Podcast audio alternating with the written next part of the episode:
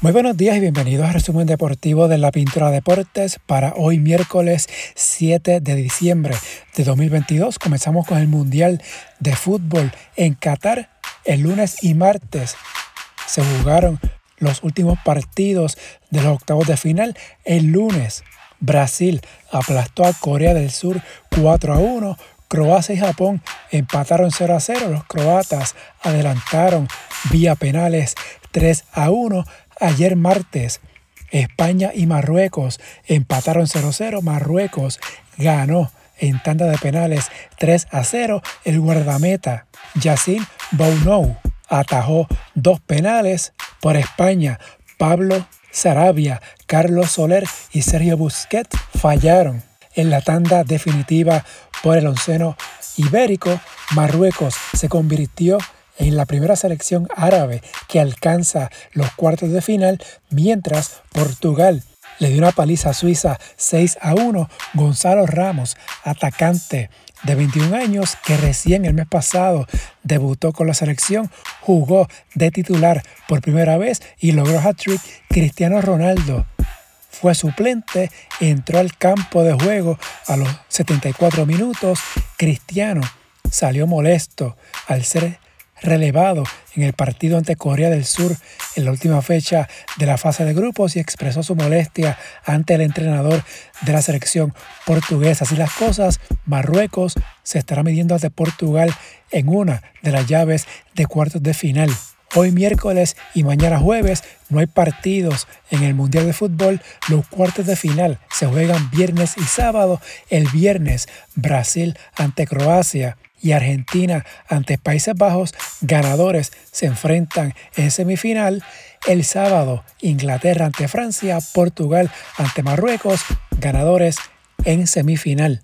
Por otro lado, con relación al estado de salud de Pelé, se indicó que sigue mejorando, pero el astro del fútbol mundial sigue hospitalizado, informaron sus médicos ayer martes. El exjugador de 82 años ha permanecido internado durante una semana para tratar una infección respiratoria agravada por el COVID-19. Se espera que salga del hospital cuando se recupere plenamente de la infección.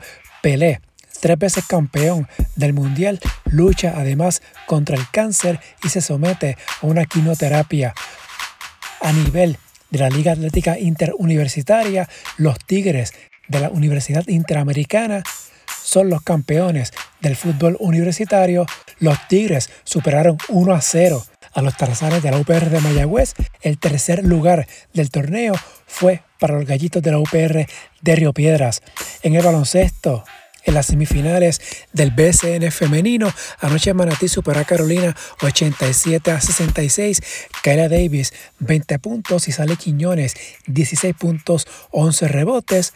Kaela Hilar 13 puntos 10 asistencias. Las atenienses toman ventaja en la semifinal 2 a 1 por las gigantes. Tyra Meléndez 26 puntos 6 rebotes. Charity Harris 15 puntos 9 asistencias. Cuarto juego el jueves en Carolina Manatí buscando el pase a la final. Hoy miércoles, Santurce en Moca. Santurce ganó el pasado lunes. Las explosivas lideran la serie 2 a 1 y hoy tienen su segunda oportunidad para lograr el pase a la serie final. A nivel de FIBA, Justin Reyes se lastimó su rodilla en Italia el pasado fin de semana. Se dice que es lesión de menisco, será operado y es muy probable que nos ve con Puerto Rico en la ventana mundialista en el mes de febrero. En la NBA, ayer martes, Cleveland superó a los Lakers 116 a 102. Donovan Mitchell 43 puntos. LeBron James 21 puntos, 17 rebotes. Detroit venció a Miami 116 a 96. Boyan Bogdanovich 31 puntos. En la madrugada, Dallas venció a Denver 116 a 115. Luka Doncic, 22 puntos, 10 rebotes, 2 asistencias por los Mavericks. Por los Nuggets, Aaron Gordon, 27 puntos, Nikola Jokic 19 con 8 rebotes y 8 asistencias. Para hoy miércoles hay 11 juegos en calendario por ESPN a las 8 y 30, Atlanta, Nueva York a las 11, Boston en Phoenix. En el béisbol, en las grandes ligas, varias firmas de agentes libres durante las reuniones de invierno en San Diego, el guardabosque Cody Bellinger llegó a un acuerdo con los Cubs de Chicago por un año y 17.5 millones de dólares, mientras Justin Verlander acordó contrato de 86 millones de dólares con los Mets de Nueva York. Clayton Kershaw se mantiene por un año más con los Dodgers por 20 millones de dólares, mientras el inicialista Josh Bell acordó dos años y 33 millones de dólares con Cleveland. Por otro lado, los gigantes de San Francisco, según reportes, le han ofrecido 360 millones de dólares a Aaron Judge. Se presume que la oferta es por nueve años. Se especula que los Yankees siguen como favoritos para retener al estelar guardabosque. Por su parte, anoche Carlos Correa tuvo una reunión con los mellizos de Minnesota. También se ha estado reuniendo con otros equipos. Por otro lado, Edwin Díaz de los Mets fue nombrado como relevista del año en la Liga Nacional y los Piratas de Pittsburgh ganaron el primer turno de la lotería del sorteo de las grandes ligas que será el próximo verano. Washington quedó segundo y Detroit pedirá en tercer lugar. En la liga invernal, en la acción del martes, Carolina blanqueó a Caguas 8 a 0. Los gigantes detuvieron la racha de triunfo de los criollos, que fue de seis partidos. El derecho José Fuentes en cinco entradas solo permitió un hit a la alineación de Caguas.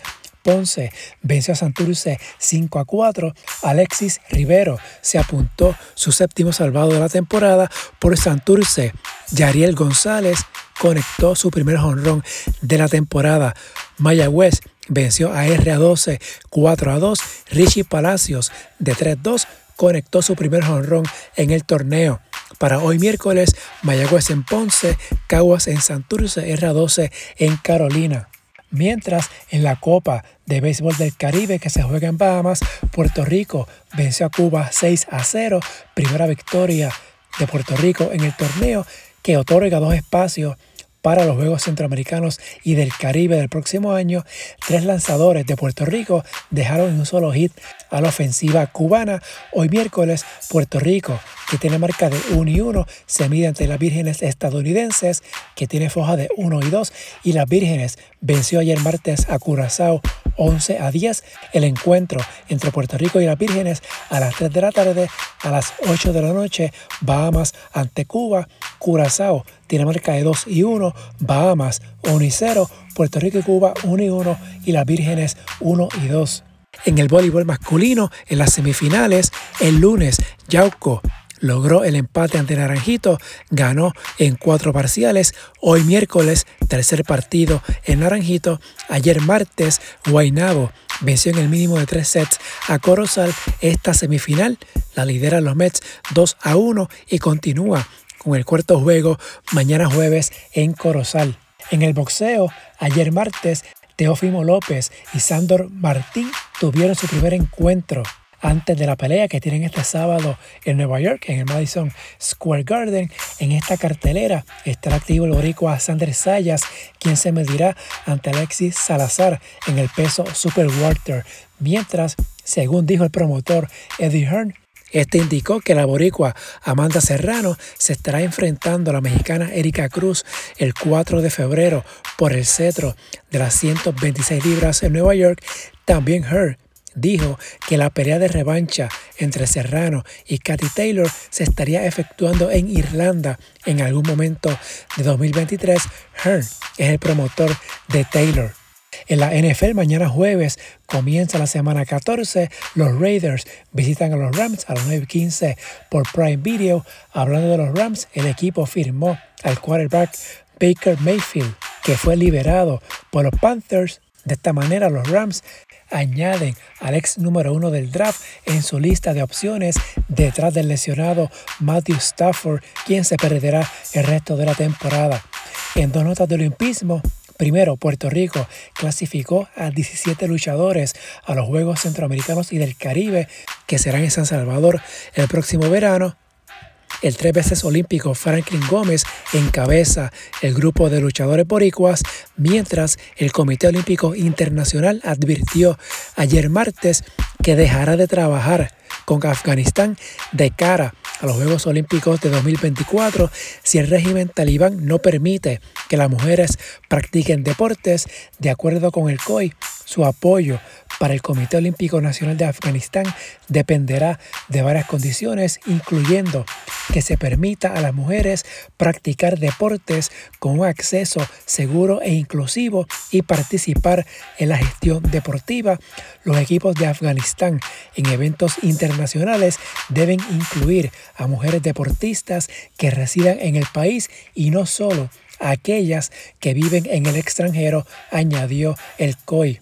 Y en otra nota relacionada al olimpismo, el Comité Olímpico Internacional mantuvo la suspensión al Comité Olímpico de Guatemala, la cual comenzó el pasado 15 de octubre. El origen de esta sanción está en la suspensión parcial de los estatutos del Comité Olímpico de Guatemala por parte de la Corte de la Constitucionalidad del país centroamericano tras una demanda presentada por un candidato a la presidencia del organismo.